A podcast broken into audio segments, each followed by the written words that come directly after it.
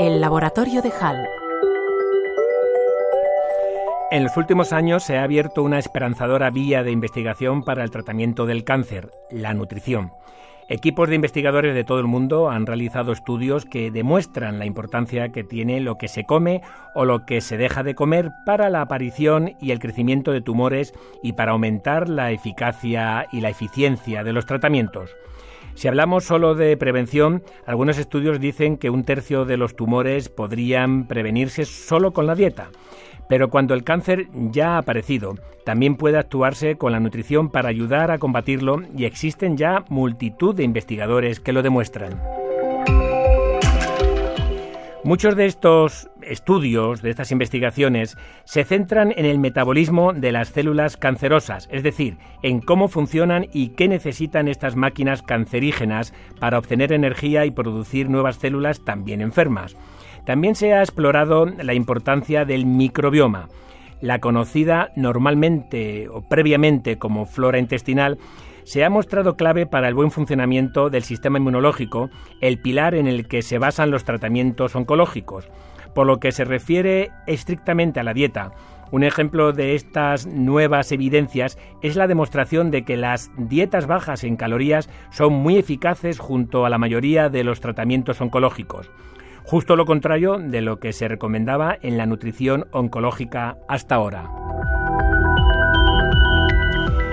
Cada vez hay más evidencia científica sobre cómo la nutrición puede ayudar a curar el cáncer. A partir de esas evidencias científicas, acaba de comenzar a funcionar una spin-off de dos centros de referencia en investigación del cáncer, el Hospital 12 de Octubre y el Centro Nacional de Investigaciones Oncológicas. Una spin-off es una empresa que nace bajo el ala de una institución científica y que aplica el conocimiento que produce esta institución.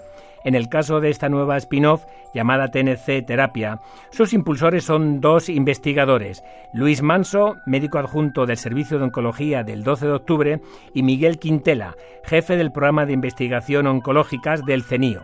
Manso y Quintela comenzaron a investigar la nutrición terapéutica contra el cáncer en 2004. En 2020 vieron que había suficiente evidencia para llevar ese conocimiento hasta los pacientes, pero había un problema. Las disciplinas implicadas en estas investigaciones eran tan variadas y el conocimiento tan extenso que hacía falta una herramienta que uniera todas las piezas del puzzle.